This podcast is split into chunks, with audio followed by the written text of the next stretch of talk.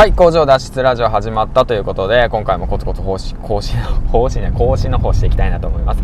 この番組は自分の力で稼ぐ力を身につけね、えーと、発信力を身につけ工場から脱出するまでのストーリーをリアルタイムで配信していきます。ということでねえーと今朝もあの SS SNS の返信ありがとうございます。おかげさまであの労働条件書というものをねしっかりと今日あの社長の方に、えー、提出しようと思っております。というわけでね、えーと、突然こういう話になってしまったので初めてのリスナーの方はわからないと思うんで一旦流れの方を説明しますね。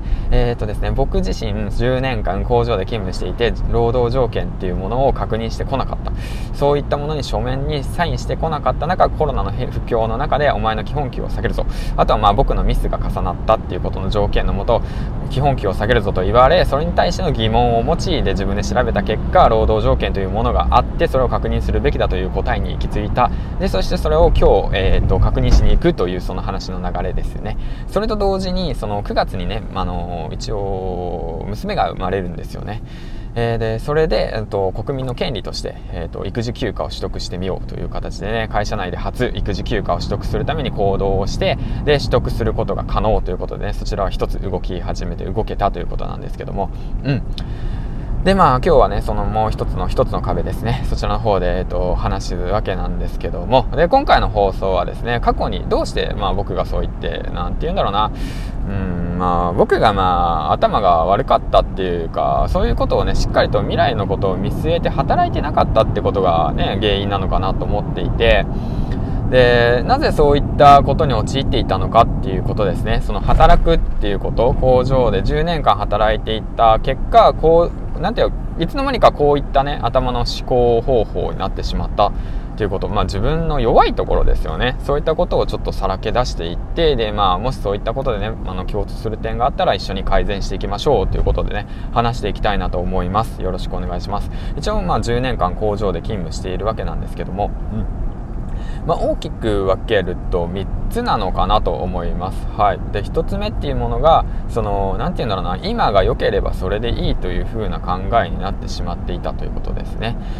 で2つ目というものがその何て言うんだろうな。上に逆らえない状況だったということ。で3つ目っていうものがみんな、えー、っと同じような考え方をしているということ。ですね。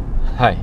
まあ、この3つの条件で、えー、っと3つの環境の中で生きていったらいつの間にかねそう考えるということですね。自分の頭で考えるということをねなくしてしまい、まあ、いわばその思考を止めるということですね。思考が止まるんですよ。うん。今のままでいい。みんな一緒だからうん、だからまあそれでいいだろうみたいなね。そんな考え方になってしまっていた。というわけなんですよね。だからまあ皆さんもそういう考え方になってませんかというわけなんですけども。うん。はいということでそういうことになってませんかということなんですけども。そういった環境の中をその何て言うんだ抜け出すためにはやはり自分で気づいて自分で挑戦して自分でその風穴を開けていくしかその環境を抜け出す方法はありませんというわけなんですよね、うん、でそれでやっぱりたくさんの不安不満があると思います。はい。まあ辞めたらどうしようだとかねクビになったらどうしようとかね。そういう不安があるんですけどもじゃあ逆にですよ。じゃあ今のその環境で一生働きたいですかというわけなんですよ。あの何、ー、て言うんだろうなその自分の頭で考えずにとりあえず今今最低限のね生活をできればいいという考え方になり上の人間に逆らえずあのねもじもじしちゃう、うん、いったところで給料が下げられるのかもしれない。評価が下がるのかもしれない。何も言わない方がいいだろうみたいなそういう考え方になってしまう。で3つ目みんな一緒。そうですね。まあみんなそういったところでどうせ変わらないしっていう考え方になってしまうんですよね。まあ僕もそうでした。はいそうでした。もうずちょっと前までそうでしたね。去年までそうでしたね。結局行ったところでこの環境は変わらないと。うん、行ったところで何も変わらない。あいつは分かってくれない、うん、そうなんです。そういう考え方ネガティブな考え方になってしまっていた。ということなんですよね。じゃあどうやって打開するかって言ったら、まあ、自分の頭で考えることですよね。自分で学ぶことですよね。知識を入れることですよね。知ることですよね。そういったことをしなければ今の環境は変わりません。はい。うん、劇的に変わることなんてないんですよ。そのためにコツコツ準備することが必要です。何をすればいいんですか？